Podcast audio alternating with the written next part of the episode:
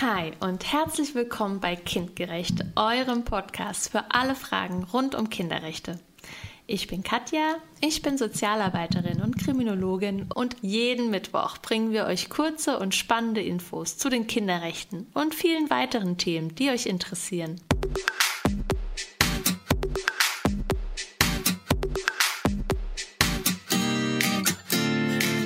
Heute Artikel 18 UN-Kinderrechtskonvention. Du hast das Recht, von beiden Elternteilen erzogen und gefördert zu werden.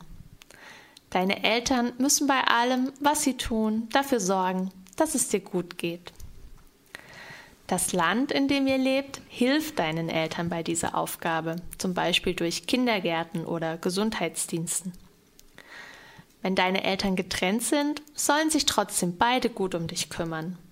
Dafür müssen sie eine gute Regelung finden, zum Beispiel bei wem du wohnen wirst.